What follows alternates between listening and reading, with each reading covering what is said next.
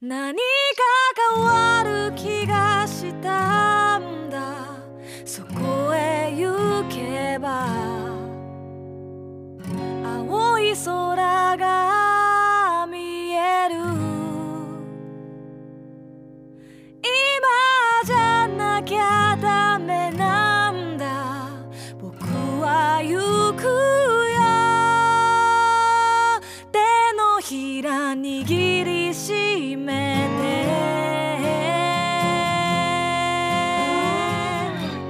てこんばんは実体験のみで構成される旅番組「旅のなる木」の時間がやってまいりました今夜皆さんと一緒に旅をさせていただくのはナビゲーターの菅井清人ですどうぞよろしくお願いしますこの番組では旅という非日常が日常に及ぼす影響について考え人生という旅を楽しむヒントを模索していきたいと思っていますアシスタントにはこの方にお越しいただいていますシンガーソングライターの波平ゆ子です。今日もこの2人で楽しくお届けしていきたいと思ってますよろしくお願いしますよろしくお願いします。明日を思う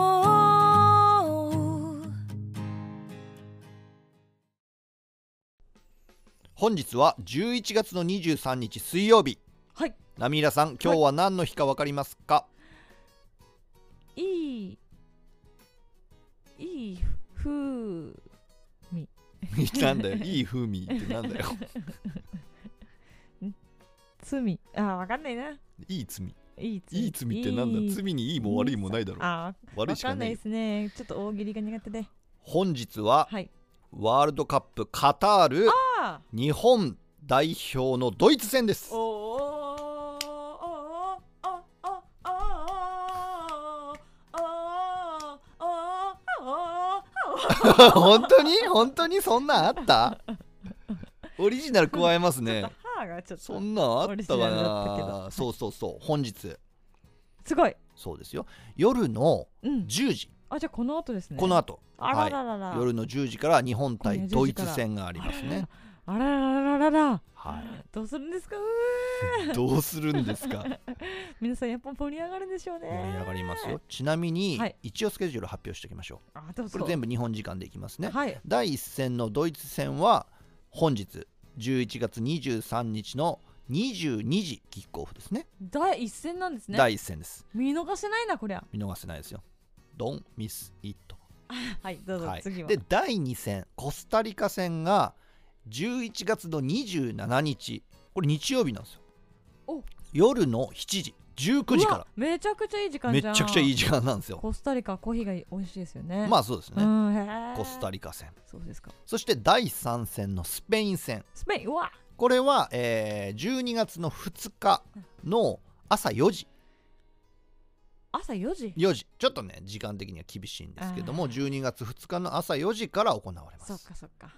さあ予想していきましょう予想あのまあ現実的な予想をしすぎても仕方がないのでそうですよ。希望も十分に込めた予想を僕していきたいと思います。予想って何ですかあ点数ってこと何対何みたいな。そうそうそうあのサッカーってこれワールドカップの予選っていうのは勝ち点制なんですようん。はい。勝つと勝ち点3がもらえるんですおお。引き分けると勝ち点1あ負けるとち。勝ち点0なんですわあ不思議そういうことでなすね感じですね。であのグループ1つのグループに4チームいるんですけども、はいはい上位2チームが次のステージに行けるってあらららら。決勝トーナメントに行けるんですほうほう。はい、でその2位までになんとか日本は入りたいんですけれども、うん今回日本が所属しているグループっていうのがまあ本当の死のグループですよね。そうですよね。なんか強いグループに入っちゃったみたそういな。ですそうですスペインはいるわドイツはいるわ、うんまあ、コスタリカは大陸間プレーオフで上がってきたチームですけどそれでももちろん強いチームですし、はい、うそうでーすんそこをちょっと私大胆予想してみましか。大た、胆予想。はい、希望もかめ兼ねてみたいな感じなのでね、はいおいみたいな感じで突っ込まないでいただきたいんですけれどもああ全然私は突っ込みませんよ。第1戦目のドイツ、はい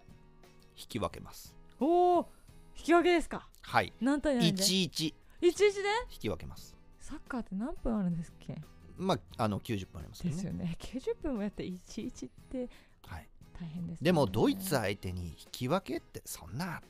て思うと思うんですよはね、い。だけどまあ代表戦って、まあ、結局は寄せ集めチームなのであーそれが本当にあのこうワークしてくるまでっうてちょっと時間かかるんであすよ、なるほど一だから戦だからこそそう第一戦だからこそチャンスは僕あると思ってるんですよほだからこのセオリーでいくと第3戦目のスペイン戦っていうのはかなり可能性が低いと思うんですよねうこれはそうかだからスペインがまさかのコスタリカに引き分けるドイツに負けるとかそういうことが起こっていれば、うんスペイン戦とかもものすごく可能性出てくると思うんですね。おなんですけどまあ3戦目のスペイン戦は普通に考えるとやっぱり厳しいと僕は思うんですよ。ほなので、まあ、スペイン戦は負けますとうはい勝ち点0と。うんそして、えー第2戦のコスタリカに1-0で勝つなるほどこれで合計勝ち点4なんですよお。で勝ち点4のチームがまあ並んで、まあ、得失点とかも含めてなんとか日本日本がギリいく2位通過するっていうのが僕の予想ではあるんですけど大胆予想でした大胆そしてまあ希望がかなり込められている予想ではありますけどでもあり得るとは僕は思います。うーん 20%30% ぐらいの確率で僕はあるんじゃないかなと思ってますけどもね。ちょっと低いまあそうですねまあでもそのぐらいかなと。ではあ韓国もね実は今回非常に厳しいグループにいるんですよ。あそうなんですねガーナとかウルグアイとかねおおポルトガルとか強そう強そうもうかなりしんどいち、まあ、うんグループにいるんですけどもでもやっぱり隣国なんでねな応援してねアジア同士の中ではなんかライバルみたいな感じですけどワールドカップに行ったらお互いに頑張れよ頑張れよって関係だと思うんですよねうんだから日本と韓国しっかり応援していきたいと思いますおワールドカップみんなで盛り上がっていきましょうお この後来ますよ変なのここれ何なんだろうなな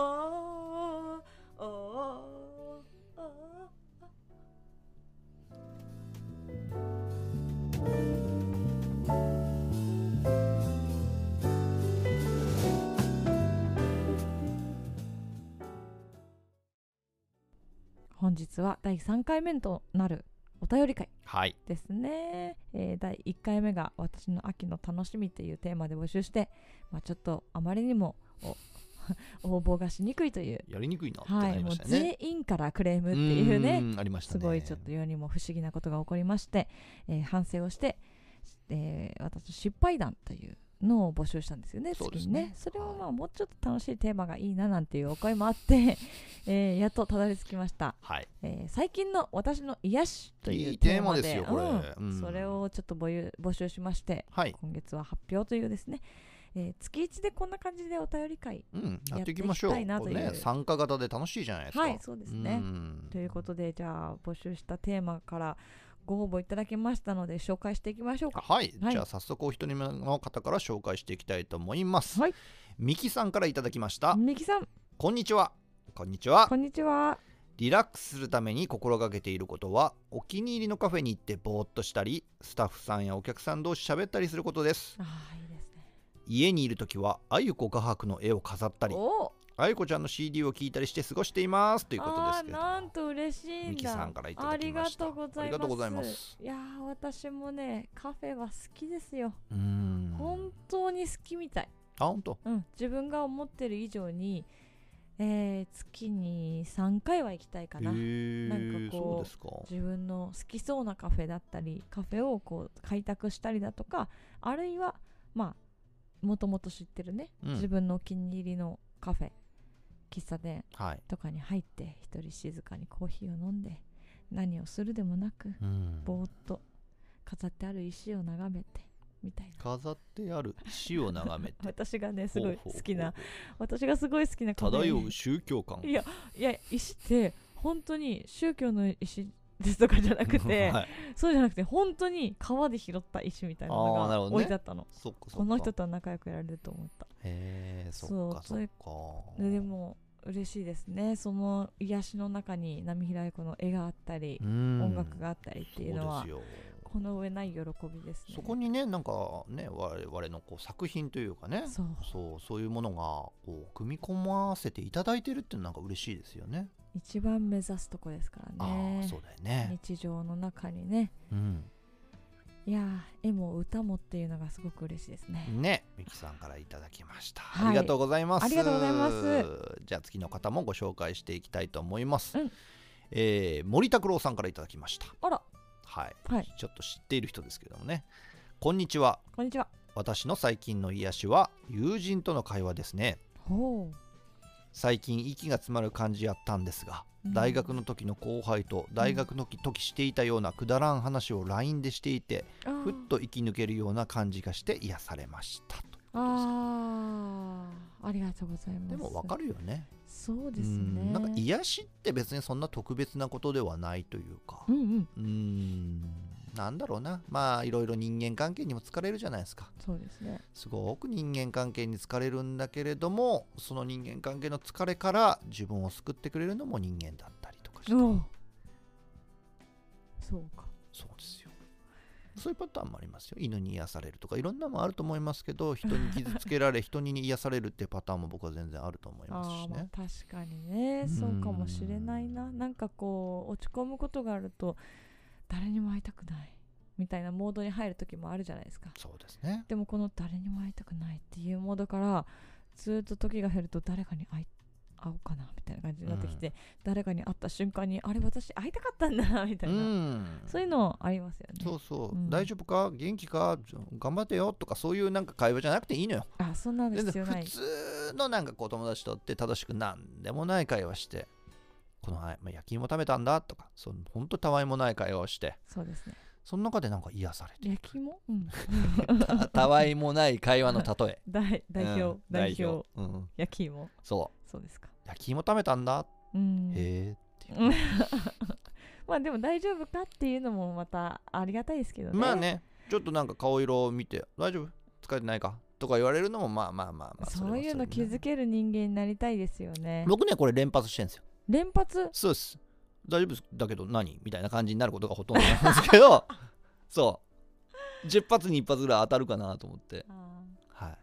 まあでななもんすで気ごいなんで気づいてくれたのみたいになるかもしれないかあーら、はい、すごい全然話変わるんですけど、はいあのあれですよあれ久しぶりって言って会ってうん会うじゃないですかやりましょうはいあおい久しぶりおい久しぶり久しぶりおーどうしたんどうしたんえ大丈夫疲れてるそうだねこれ、ちょっとねこれうん疲れてるは良くないんですよなるほど疲れてるは疲れてない時えってなるから、まあまあそうですね僕はそれを繰り広げてきたってことなんダメです、はい、そうじゃなくてなんかもう一回やってみてじゃあ正解教えて正解うんおーおい久しぶりあじゃあ菅井さんの思う正解やろうじゃ僕の思う正解 OK、はいうん OK ちょっと待って考えさせてねあはい皆さんも考えてください何が正解なんでしょうか他人を気にかけるだけれども気にかけるあのなんつうの気に気を落とさないようなあーそうだねとりあえず疲れてるは良くないっていう決めつけなんうでん疲れてない場合マジでちょっと化粧が悪かったかなとか思っちゃうんだよねああなるほど、ね、女性には特に良くないですね疲れてるとかはそうねやってみようか、いくよあ久しぶりですおお愛子ちゃん久しぶりあでーす久しぶりですおお化粧のノリどう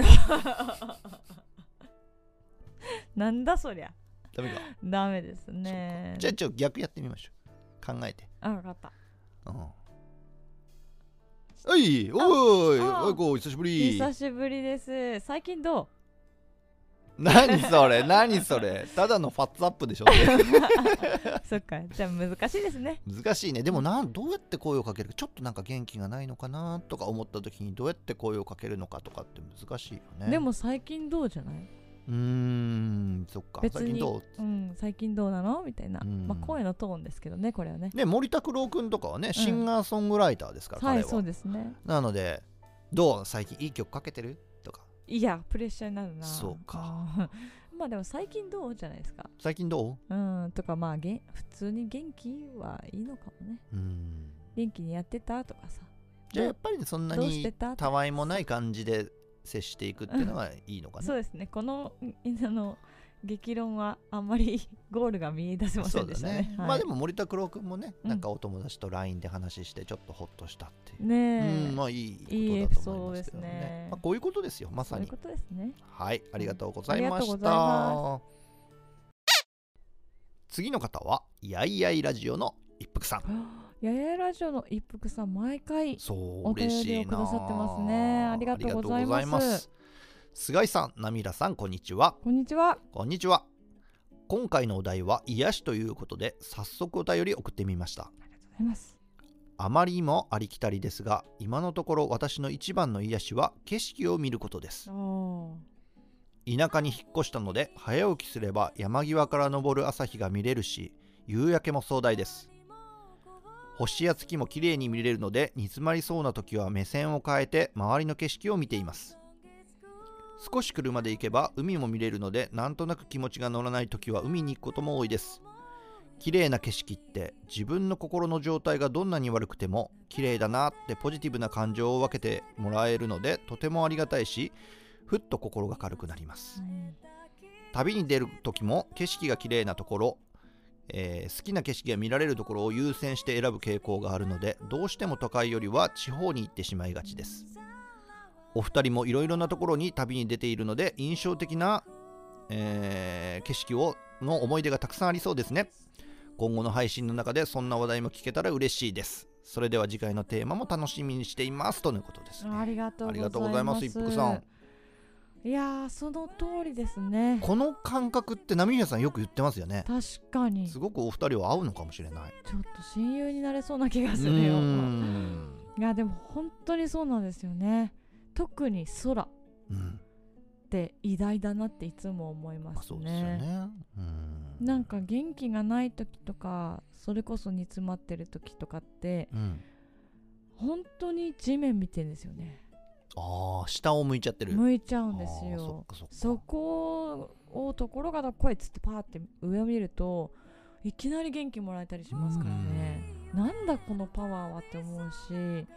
そこに飛行機がこう横切ってたりするとこんなすごい中通ってるの分かってるみたいな感 じで思ったりもするしなんか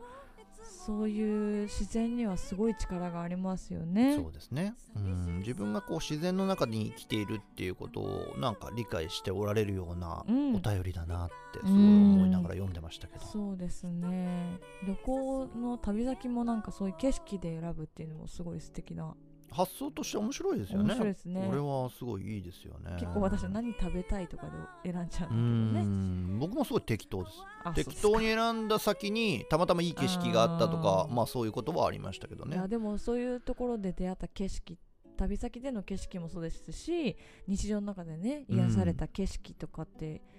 一生ものですからね、そうですね本当にいいですね菅井さん何かこう思い出せるこうなんかああの景色よかったなみたいなあります、今ねうん、パッと浮かんだのはね2つともねロシアのウラジオストックなんですけおど海、外だったうん、日本から、まあ、ロシアのウラジオストックですごく近いですよね、うん北海道の上の方だし、うんうんですぐ行けるんですけれどもでそこの桟橋があるんですよはいで古い古い、まあ、桟橋じゃない堤防があって、堤防、うん、ちょっともう斜め向いちゃってる堤防うはいはいもう多分50年も60年も前に作ったんだろうなっていう堤防があるんですけどそういう古い堤防に、まあ、僕僕よく釣りに行ってたんですうよんなんですけれども結構人気の釣り場でまあなんでしょうねロシアの人たちがみんな釣りをしててなかなかスペースがないみたいな感じだったんですけれどもその日の夕方はねなんか誰もいないんですようね、んなんだ今日貸し切りじゃんみたいな感じで僕一人でやってたんですけれども徐々に徐々にあみんながいない理由っていうのが分かってきたんですけれども満潮時に沈むんですうんへだから徐々に徐々に足え元になるほどこう水がこう海水がファラファラファラファラって全然危ない感じじゃないんですよ。危ないフかァらラファラってこうもう漏れてくるはんいですはいね。はいはいで、あのーす堤防がもう水浸しにまあなるかどうか。あでもまあ靴で歩いてても別にそんな濡れるほどでもないぐらいーのあー感じななるんでほすよ。どでその時にちょうど夕方になるんですけども綺麗そカップルが2人わーって歩いてきたんですよ。うんでカップルが来たからまあちょっと俺邪魔かなと思ってこう引っ込んでずっと奥の堤防の付け根のとこでカップルを見ながら夕日を見てたんですけれどもちょうどね水中に立ってるみたいになるんですよあー最終的にもう光の加う減で、はいはいものすごく美しくて。すごいロマンチックですねそうでその2人がすごく綺麗で美しかったっていう僕の中ですごく心が洗われた景色だったんですけど、それとともにね僕の傍らにね、うんしもう多分ね4歳ぐらいの女の子がうんキックボードを片手にその景色をずーっと見てる かっこい いそっちの方が今度気になっちかゃっってこいいなかっこいいなと思って、へーでロシアってね今なんかすごく戦火にあって非常にうん国民の人たちもなんか嫌な思いは当然ねしお互いにしてると思うんですけれども、うん、でもまあ僕がロシアで見たものに関して言うと全て綺麗だった穏ねやかで美しくてみたいなものを見てきたので、うんうんそうそうそうそうその景色が今思い出さあれましたーけなんどかちょねっ。と切ないな、うん、ナミラさんはなんか思い出の景色とかありますか？私は、まあ、海外だと私ね、えー、とダブリンに行った時があるんですけれども、うんそこで、えー、と公園うん、に一人で行って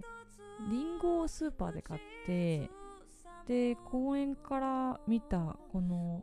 公園の規模がね日本のそれよりもでかいというかうん、広いんですようーん、そこに芝生に座った時の景色がすごい綺麗でした、あね、本当。なんか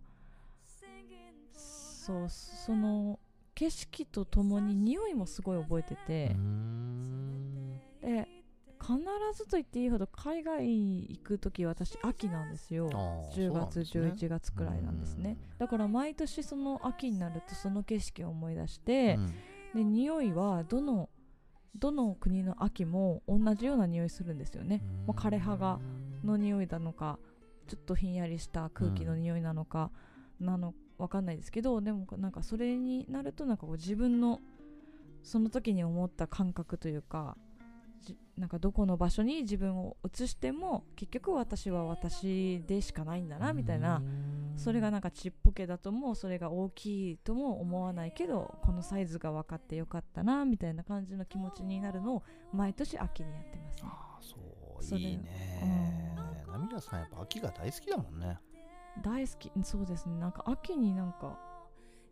どっか遠くにうーん行きたくなる傾向はありますねそうか癒しとかそういう思い出の景色でじゃあ僕今ねおふ二人とも海外の話しましたけれども、はいなんか国内で覚えてるとこありますあーそこすごい癒されたんだよな景色良かったんだよなみたいな、海外あ日本はねうん、長崎長崎たびたび長崎へ行ってますけどもえ僕行ったことないんですよねそうですか長崎の海は良かったよあーほんと波がなやっぱ島がいっぱいあるからねそうそうそうあの自然そのうなんていうんですか防波防波なんやいご果てなんかわかんないなそうでもそうそうそうまあまあそう波を消してくれるんですよねそうそれが諫早っていうところに行ってそこで海を一人で朝早起きしてあいいねうん、眺めてたのがあの時間がすっごい良かったですねめめちゃくちゃ美しいし日本らしい日本っていう感じの景色なんですけどうんでもここはどこだみたいなあー感覚もあるわけですよ島がポコポコポコポコあるから、うんそういう海ってあんまないじゃないまあですか、そうですねあんまりないですよねね日本見ることもないしそれをゆっくり眺めて一人何も考えないっていうねいいですね あれは良かったな僕ね海っていうつながりで言うとねはいえっとね久米島よかった久な米と島へえ久米島の隣にうん大島っていう島があるんですよ大大島だっけな王子のうんでそこから、まあ、橋も何もつながってないんですけど、いもうちょっと先に大波島っていう島があってへえでちょっとまあある犯罪者手記を読んだ時にあーそう登場する島なんですよ、うんうんでそこに僕ちょっと行ってみようかなと思って行ったんですけれども、ものすごい美しさとともにこう自然ワイルドなあ自然の恐ろしさみたいなものが、はいはいはいこう両方あってあわすごいとこっだてなも美しいんだけど長くはいられなかったっていうそういう経験がありましたけどへー大波島っていうところすごいでそれもなんかツアーみたいな感じでねあ観光客何人かで船でこううん渡してもらうみたいなことはできるんですけど、うんうんそうじゃなくてちょっと一人できる限り一人で行く方法があればうん一人で行ってみるといいと思います全然島に対する感じ方が違うんでそうかもしれないですねはいそういう感じのところがあってうんなんか心がいろいろと動かされたり景色に癒されたりとかなんかすごく複雑な感情を抱いた島でしたけれどもね。へえそうなんだはいなんかすごいいいお便りもらいましたねね一服さんありがとうございまありがとうございす。では最後のお便りをご紹介したいと思います。はいこんにちは。こんにちはこんにちは。なるきネームバイオレットですお。ありがとうございます。あバりイがオとレッうトござさいまん。す今回のテーマは癒し。これは参加しやすい ああよかった。 ほんとよかった私の癒し至福の時間といえばはい。大好きなアーティストさんの生の歌声や演奏を聞くことですがおー最近毎日のささやかな癒しができましたのでご紹介させていただきます、はい。毎朝の癒しさなぎの観察、おお。うん、10月も過ぎたというのに庭の花壇で見つけた小ぶりの青虫くんあらら。こんな時期に大丈夫かと思っていたら次の日さなぎに日に日に色も濃くなり立派なさなぎになりましたおお。果たして蝶となり羽ばたけるのかうん。毎日ハラハラして見守っておりますあーなんだか可愛くて愛おしくて毎朝さなぎくんの観察を続けている私ですあーいいですね。あとちょっっとですねもう一つエピソードをいただいてます、はい。毎晩の癒しおお。息子との晩酌あーめっちゃいいじゃないいでですすよか。ねうちの息子さん反抗期が長かったああそうなんですね。 7年間おお。何を言っても「ああ」しか言わなかったのです がそれ反抗期なの か。特殊な「感ああじ。面白いな。」しか言わなかったのはですいが、はいはい。最近人間に戻 り人間 にもよく喋るおめでとうございますお。まけに私と毎晩のように一緒にお酒を飲むんですよかったね。大学のこと部活のことはい将来のこと友達のことなどまあよく喋るああそうですおか。まけにかなりお酒が強いえー息子さんとのこんな風に一緒にお酒を飲めるなんて想像もしてこなかったのでかなり嬉しいですああいいな。おかげで私のお酒の量が増えているのはちょっと困りものです が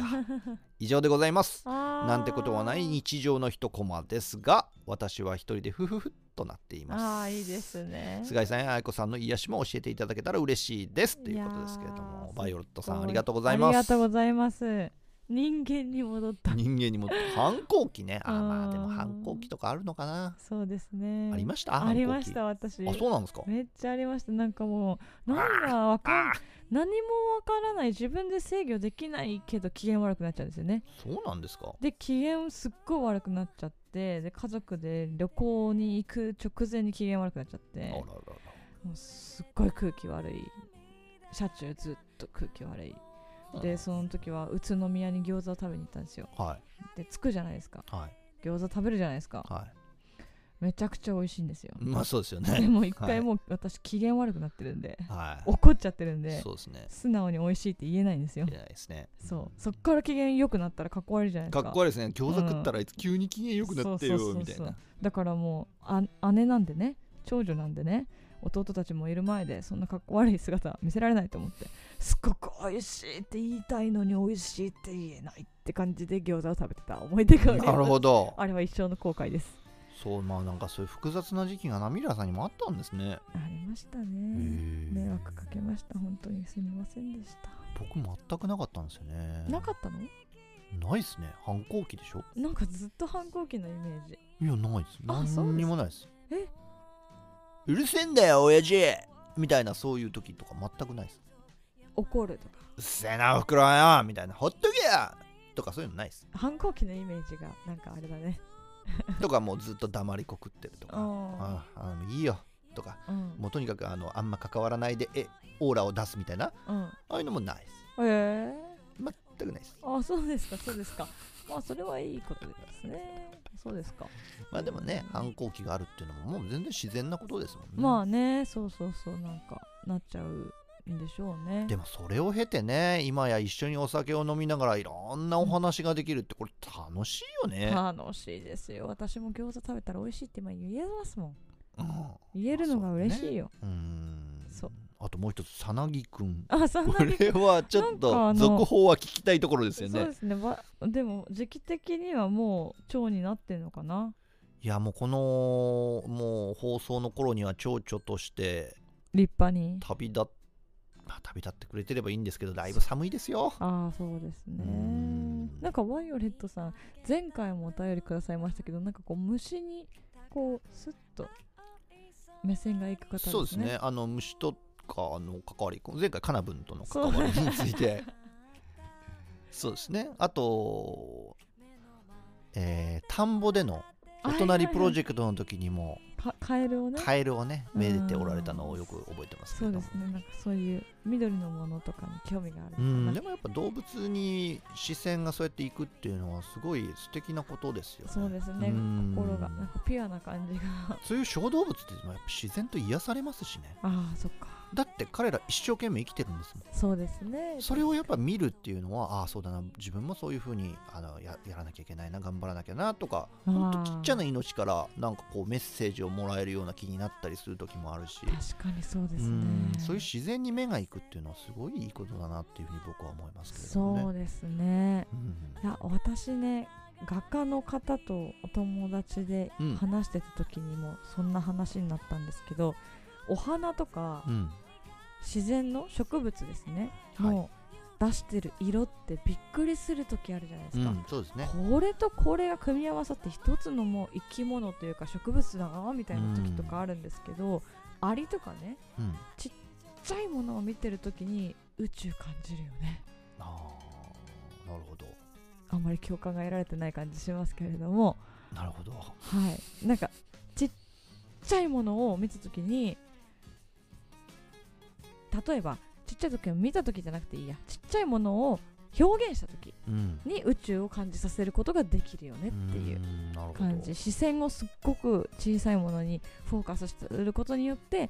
その生きるとか宇宙とかうんそういうのが表現できるよねっていうので意気投合したことがあります。うんまあでもすごくアーティスティックアーティスティックもうアーティスティックも言えないんだったらうんいやもう共感がうんアーティスティックないやだからワイオレットさんもうんこうなんかちっちゃいものを見た時にすごい愛を感じたりとかうん癒しを感じたりっていうのはすごいあすごい共感するなと思いなそがうらですよねはい私の癒しというテーマでうん今日はお届けしてきましたけれども皆さいいんテーマでしたね本当にホッとするエピソードはいありがとうござあいりまがすとうございましたラララうー花咲く風を味方にして行けそうねラララうーたまには泣いてもいいよだから大丈夫誰だってたらもばい